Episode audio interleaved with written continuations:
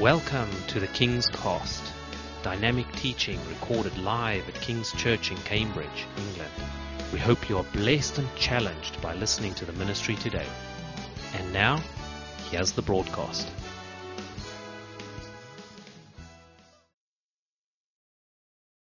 El título de la palabra hoy es Preparando el Camino. Preparando el Camino. Todos tenemos un camino por el cual recorrer, ¿no es cierto? Desde el momento en que empezamos a, a pensar realmente, empezamos a,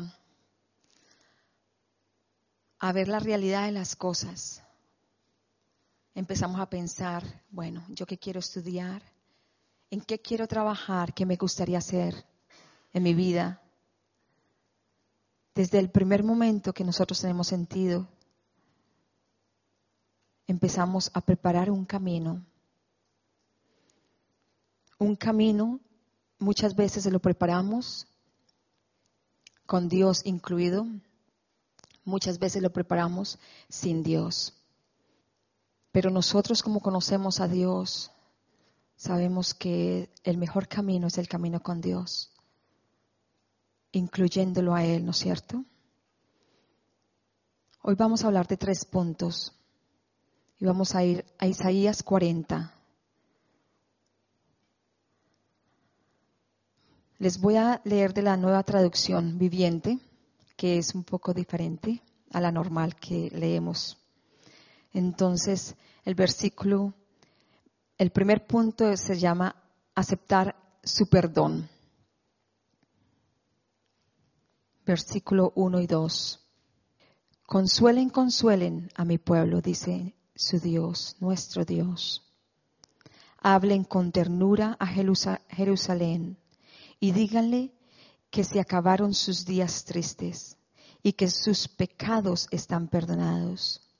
Sí, el Señor le dio doble castigo por todos sus pecados. Sus pecados han sido perdonados. Nuestros pecados han sido perdonados. Muchas veces nosotros seguimos viviendo en nuestro pasado, en las cosas que hicimos mal, en los errores que cometimos. Y el Señor nos dice hoy, nuestros pecados han sido perdonados. Desde el momento, el primer momento que vamos a su presencia y le pedimos perdón, nuestros pecados han sido perdonados. Él nos consuela. Él nos recuerda que su Hijo fue a la cruz por nosotros, por nuestros pecados, para hacernos libres de toda condenación del enemigo. ¿No es esto suficiente? No dejemos que el pasado se vuelva presente y esto nos dañe el futuro. En mi trabajo, yo soy trabajadora social y tuve una de mis eh, ladies que cuido y es esta señora muy linda, muy linda, pero esta señora vivía en su pasado todo el tiempo. Vivía en lo que la gente le había hecho mal, no en lo bueno, sino en lo malo. Vivía en una amargura dura. Y yo le decía, deje su pasado atrás, perdone, sane su corazón. Y ella nunca pudo. Para ella fue tan, tan difícil. Orábamos y orábamos y aún así ella seguía así, igual. Era un carácter muy, muy, muy fuerte. Ella nunca tuvo paz en su corazón. Y es algo que nosotros tenemos que aprender a dejar. El pasado es atrás. El Señor nos dice en el verso 1, consolados, consolados, pueblo mío. Consolados, consolados. Él nos ha perdonado, ¿no es cierto? Aun cuando nuestras vidas parezcan tristes, desoladas, que se desmoronan a veces, pidámosle a Dios que nos consuele. Pidámosle a Dios que nos consuele. Quizás no nos escapemos de todos los problemas, pero encontraremos el consuelo de Dios en medio de ellos. Amén. encontraremos su paz en medio de ellos. Algunas veces, sin embargo, el único consuelo que tenemos es el saber que algún día estaremos con Dios, que algún día lo veremos cara a cara. Y esto es hermoso, esto es algo muy, muy, muy lindo. Pensar que vamos a ir un día al cielo y lo vamos a ver. Este consuelo nos da aliento, ¿no es cierto? Y lo encontramos en su palabra. Lo encontramos en su presencia. Cuando vamos uno a uno a Dios. Uno a uno a Dios. Cuando nos encontramos con nuestros hermanos en Cristo cuando nos consolamos unos a otros, cuando oramos unos por otros, es muy, muy, muy importante.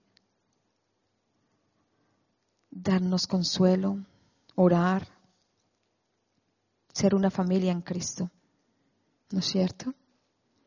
Vamos al, al punto número dos, limpiar el camino. Limpiemos este camino, ¿cierto? Limpiar el camino. Versículo 3 al 5. Escuchen, es la voz de alguien que clama. Abran camino a través del desierto para el Señor. Hagan una carretera derecha a través de la tierra baldía para nuestro Dios. Rellenen los valles y allanen los montes y las colinas. Enderecen las curvas y suavicen los lugares ásperos. Entonces se revelará la gloria del Señor y todas las personas la verán. El Señor ha hablado. Qué lindo, ¿no es cierto? En otra versión dice, preparar el camino y enderezar calzada. Esto significa quitar todos los obstáculos extender la alfombra roja en nuestras vidas, ¿no es cierto? Para la llegada del Señor Jesús. Todos tenemos montañas. Montañas son malas experiencias, problemas, dificultades. Y pasamos por valles. Los valles son los momentos bajos donde nos sentimos desanimados, tristes, agobiados. Todos pasamos por esto en nuestras vidas. ¿Es cierto o no? Todos tenemos momentos de confusión. Estamos para arriba y para abajo. ¿Sí o no? Todos tenemos y pasamos situaciones muy duras. ¿Están conmigo? Todos. Ninguno se escapa. Todos. Este es el desierto al cual se refiere en este pasaje. Es una ilustración de las pruebas y los sufrimientos de la vida, a los que no somos inmunes. Pero estas cosas no deben obstaculizar nuestra fe y no deben de pararnos de orar, de entrar a la presencia de Dios. Por el contrario, es cuando más tenemos que buscarlo. Es cuando más tenemos que ir a su presencia y orar, leer su palabra. ¿Cuántas veces Dios nos ha sacado de muchas? De muchas dificultades. ¿Cuántas veces le hemos pedido y Él nos ha sacado de cantidades? Y muchas veces lo hemos olvidado, ¿no es cierto? ¿Cuántas veces Dios nos ha convertido esas montañas y esos valles en llanuras hermosas? ¿Cuántas veces Dios nos ha dado la paz, la gracia, la fortaleza, las fuerzas para pasar esos desiertos. Recordemos cuántas veces Él nos ha ayudado. Nos ha ayudado a buscar trabajo, encontrar el trabajo. Nos ha ayudado con nuestros hijos, con nuestra familia. Y luego, cuando tenemos la gloria en nuestras manos, nos hemos olvidado de Él. Isaías le dijo al pueblo que se prepararan para ver la gloria de Dios. Y nosotros somos ese pueblo hoy en día. Dios quiere que nos preparemos para ver su gloria. Amén. Amén. Juan el Bautista utilizó estas palabras cuando exhortó a la gente que se preparara para la llegada del Mesías en Mateo 3:3. Igual nosotros tenemos que prepararnos para ver la gloria de Dios en nuestras vidas, individuales, casados o en, todas las áreas. Tenemos que estar preparados para ver su gloria, preparar ese camino. Quitemos todo eso que nos estorba. Quitemos todo eso que no deja fluir el Espíritu Santo de Dios en nuestras vidas. Hagamos un como dicen en inglés, un spring cleaning. ¿No es cierto? Bueno, estamos en autumn, estamos en otoño. Entonces hagamos un, un otoño cleaning. sí, hagámoslo en nuestras vidas, en nuestros corazones. Es importante revisar nuestros corazones. Miremos nuestros, nuestros roperos, nuestros armarios. Cada vez que limpiamos nuestra casa, ¿no es cierto? Botamos todo eso que nos sirve.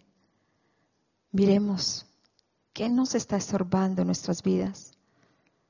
No guardemos cosas que nos van a quitar el tiempo, el espacio, cosas que nos van a contaminar, pensamientos, actividades que consumen nuestro tiempo y nos quitan también nuestro tiempo con Dios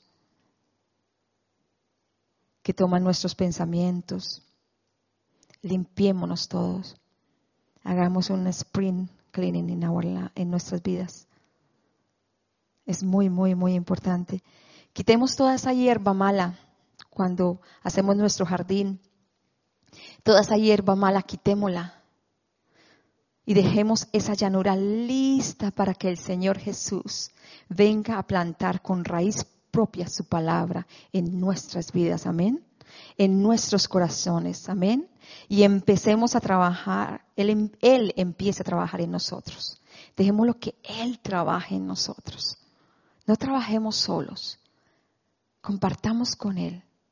Él está ahí listo para ayudarnos. Dejemos que Él nos ayude. Incluyámoslo a Él en todo. En nuestros propios planes, y entonces así podremos ver su gloria, si lo incluimos. El tercer punto es el poder de la, de la palabra. Vamos a leer el versículo de 6 al 8. Una voz dijo, grita. Y yo pregunté, ¿qué debo gritar?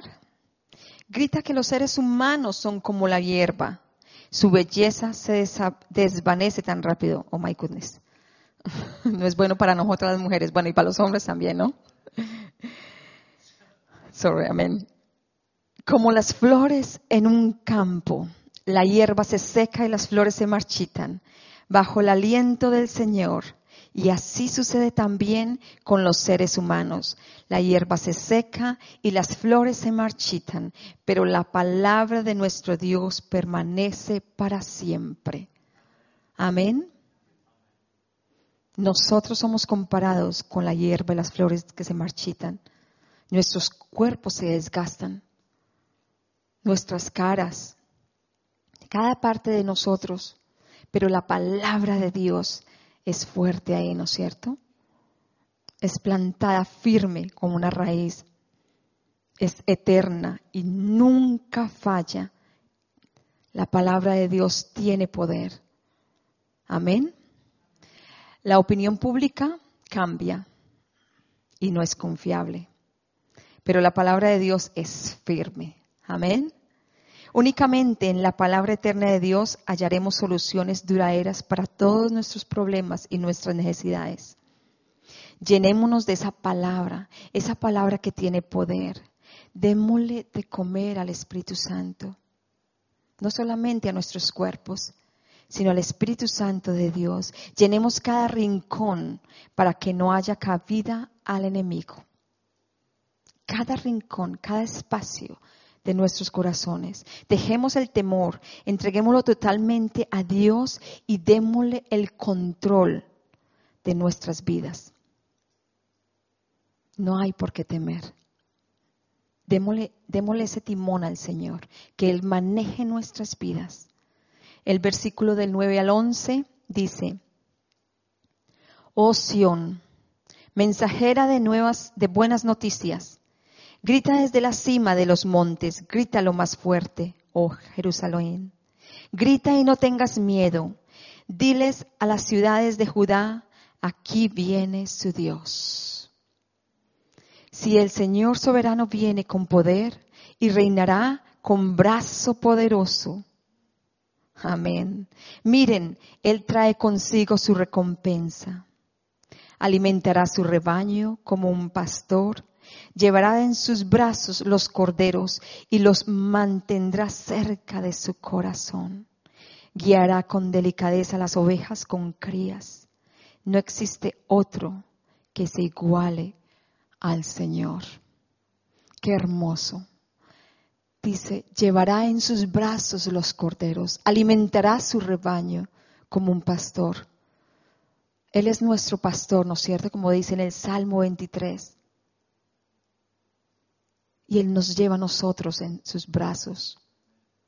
Nos mantendrá cerca de su corazón. Nos guiará con delicadezas. No hay otro como Él. Es el mejor Padre que podemos tener. Entonces sabemos que no podemos, no debemos temer. Vayamos a Él cuando a nuestro Padre. Él es descrito como nuestro pastor y con amor nos cuida, cuida su rebaño. Él es fuerte y poderoso, sin embargo, cuidadoso y amable. Él se le llama pastor en el Salmo 23. Él es el buen pastor en, Juan 10, 11 y 14. Él es el gran pastor en Hebreos 13, 20. Él es el príncipe de los pastores en Primera de Pedro 5, 4. Démonos cuenta que este pastor protege a su rebaño como parte. Nosotros somos parte de su rebaño. Amén. Si somos parte de su rebaño o somos las ovejitas descarriadas, resabiadas, autoritarias, testarudas, que hacemos lo que queremos y nos salimos de su protección. La nación verdaderamente poderosa no es la que tiene un gran ejército. ¿Me escucharon? La nación verdaderamente poderosa no es la que tiene un gran ejército, sino más bien la que depende de la fuerza protectora de Dios. Amén. La persona verdaderamente poderosa no es la que tiene una posición alta en la sociedad o tiene mucho dinero. No, es la que tiene a Dios primero en su corazón. Amén. ¿Cuántos de ustedes tienen a Dios primero en su corazón? ¿Cuántos de ustedes están armados del poder de Dios? Vamos a leer de los versículos del 12 al 28. Dice, versículos del 12 al 28 dice, ¿quién ha sostenido los océanos en la mano? ¿Quién ha medido los cielos con los dedos? ¿Quién sabe cuánto pesa la tierra? ¿O ha pesado los montes y las colinas en una balanza? ¿Quién puede dar consejos al Espíritu del Señor? ¿Quién sabe lo suficiente para aconsejarlo o instruirlo? ¿Acaso el Señor alguna vez ha necesitado el consejo de alguien? ¿Necesita que se instruya sobre lo que es bueno? ¿Le enseñó alguien al Señor lo que es correcto o le mostró la senda de la justicia? No, porque todas las naciones del mundo no son más que un grano de arena en el desierto no son más que una capa de polvo sobre la balanza. Él levanta el mundo entero como si fuera un grano de arena. Toda la madera de los bosques del Líbano y todos los animales del Líbano no serían suficientes para presentar una ofrenda quemada digna de nuestro Dios. Las naciones del mundo no valen nada para Él. Ante sus ojos cuentan menos que nada. Son solo vacío y espuma. ¿Con quién podemos comparar a Dios? ¿Qué imagen se puede encontrar que se le parezca? ¿Se le puede comparar con un ídolo formado en un molde, revestido de oro y decorado con cadenas de plata? Y si la gente es demasiado pobre para eso, al menos escogen una madera que no se pudre y un artesano habilidoso para que talle una imagen que no se caiga. ¿Acaso no han oído? ¿No entienden? ¿Están sordos a las palabras de Dios, a las palabras que habló antes de que existiera el mundo? ¿Son tan ignorantes?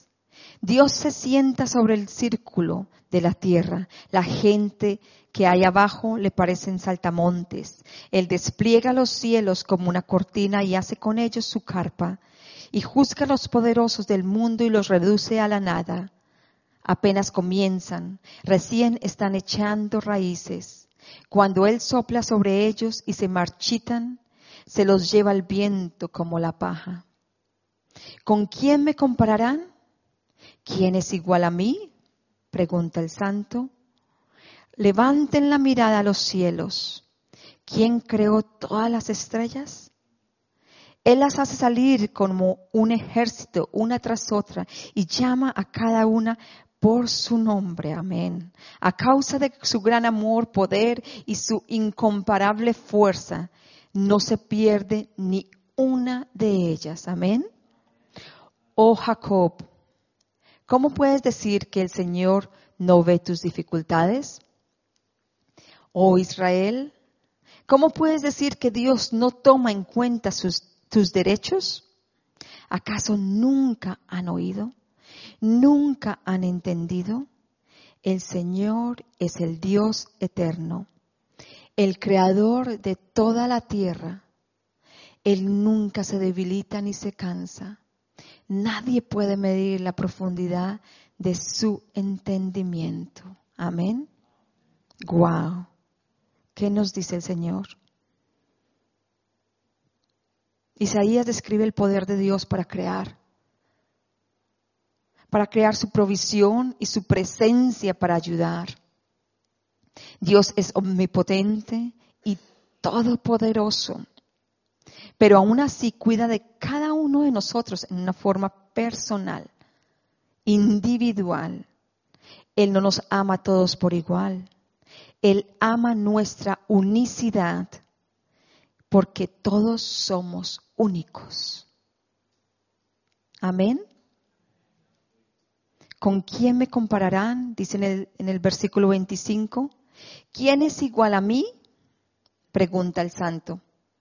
Nadie es igual a Dios, ¿no es cierto? No podemos compararlo con nada ni con nadie. Ninguna persona ni cosa puede compararse a Dios. Definimos a Dios lo mejor que podemos con nuestro conocimiento y lenguaje escasos, pero solo limitamos nuestro entendimiento de Él y su poder cuando lo comparamos con lo que experimentamos en la tierra. Nosotros mismos lo limitamos a Él en nuestras vidas. ¿Cuál es nuestro concepto de Dios? Sobre todo, ¿cómo se reveló en su Hijo Jesucristo? ¿Cómo? No limitemos la obra de Dios en nuestras vidas. No la limitemos.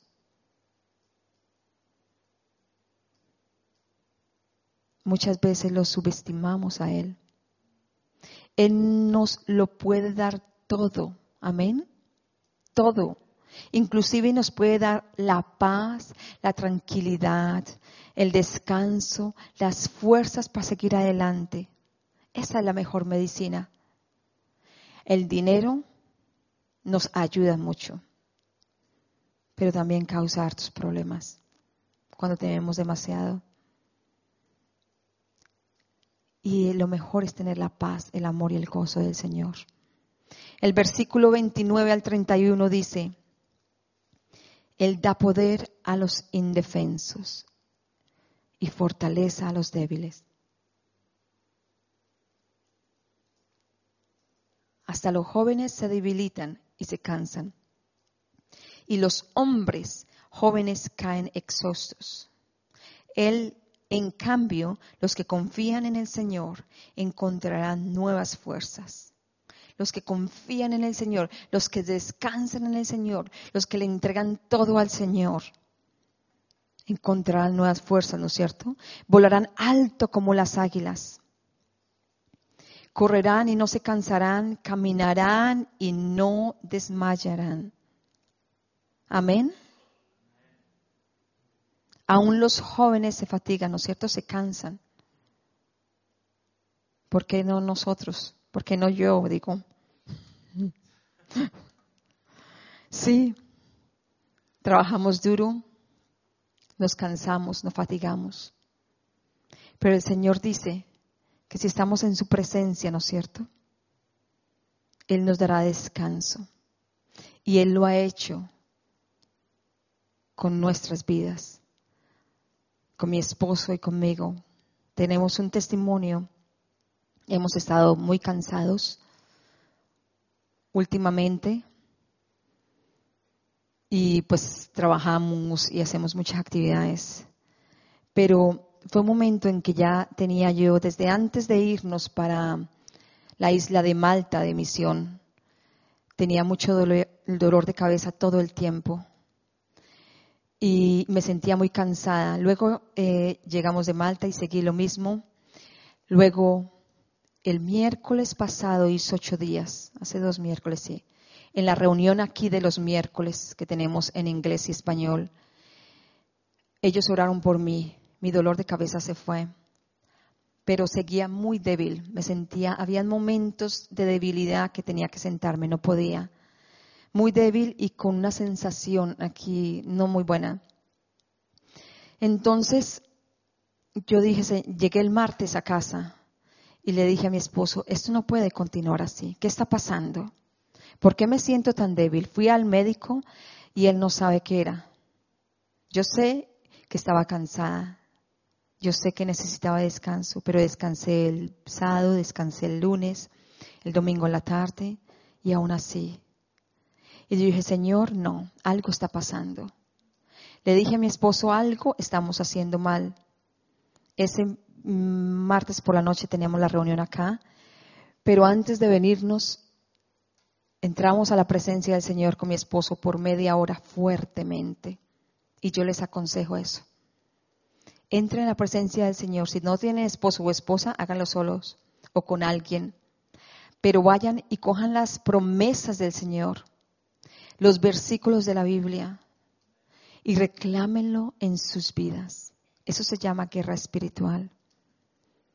Yo le dije, Señor, ya no más ya no más debilidad en mi cuerpo, ya no más cansancio, ya no más nada, Señor. Tú me sanas en el nombre de Cristo Jesús. Y empezamos a orar y empezamos a declarar nuestro cansancio y empezamos a declarar en nuestras vidas, no solamente por eso, sino por muchas, muchas, muchas cosas más. Y fue algo increíble porque fue media hora en la presencia de Dios y Él nos levantó. Y les digo, desde ese martes por la noche, ya estamos bien muchas veces son cosas espirituales que tenemos que, con la palabra de Dios, vencerlas. Vencerla con la palabra de Dios.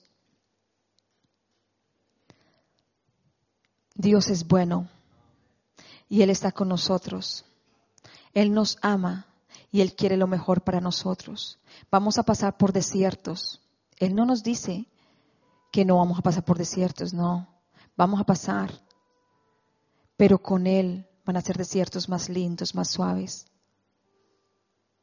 Él todo lo puede. Con Él todo es posible. En su tiempo, en su momento, lo sabemos. Él quiere que nosotros seamos pacientes y esperemos el cumplimiento de todas las promesas que Él nos ha dado en su tiempo.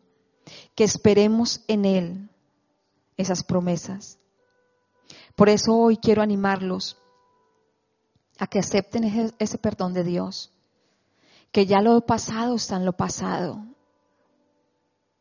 y empiecen de nuevo. Hoy quiero animarlos a que hagan un alto en su camino y empiecen a deshacerse de todo lo que les impide entrar a la presencia de Dios, de nuestro Padre Celestial. Los animo a que busquen de todo corazón, búsquenlo de todo corazón, porque Él lo dice en Jeremías 29, que si lo buscamos de todo corazón, cuando lo buscamos de todo corazón, lo vamos a hallar, lo vamos a encontrar. Y cuando lo ponemos tan profundamente arraigado en nuestras vidas, vamos a darnos cuenta y a entender el poder que tenemos de Él. Es un poder tan lindo, es un poder tan grande, es el mismo poder que levantó a Jesús, su Hijo, de la tumba.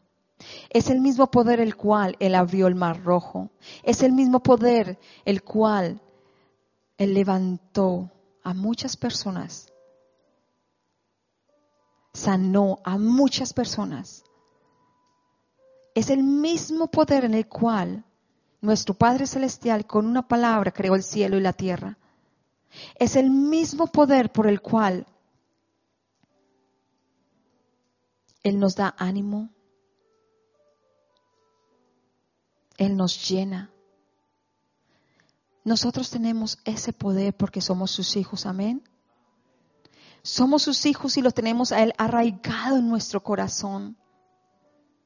Tenemos el mismo poder para decirle enfermedad se va en el nombre de Cristo Jesús. Para decirle, Señor, ábreme puertas en trabajos.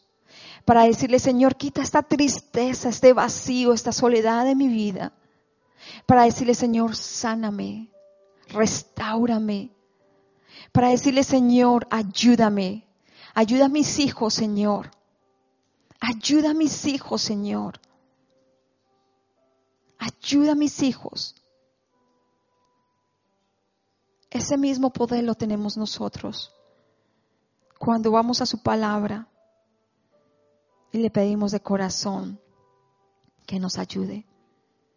Él no lo dice muchas veces, búscame, búscame, búscame. Toca esa puerta y yo la abriré, Él nos dice. Toca esa puerta que yo estoy aquí. Yo estoy dispuesto a abrir esa puerta para ti, nos dice el Señor.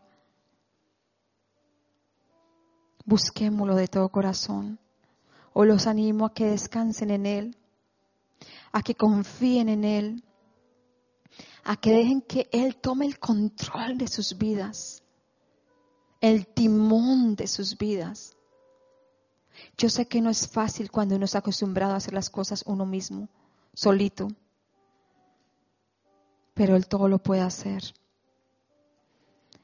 Entréguele los planes al Señor, entréguele todo, inclúyalo en cada plan, sin darle temor, ¿Qué más que Él nos puede mostrar el camino? ¿Qué más que Él nos puede mostrar qué es lo bueno y qué es lo malo? ¿Qué más que Él, que es nuestro Padre, que nos guarda, nos consuela, que nos da la fortaleza cuando nosotros lo pedimos? ¿Qué más que Él que envió a su Hijo Jesucristo a morir por nosotros en la cruz para perdonar nuestros pecados? pero también en ese momento que murió en la cruz en público, nos mostró que Él tuvo la victoria ante el enemigo por nosotros, por nuestras vidas. Thank you for listening, and we trust that the Word of God has inspired you today. For further information about King's Church, or to access our large archive of other recordings, go to www.kingscambridge.org. If you're listening on iTunes, we would love you to leave us some feedback. God bless and goodbye.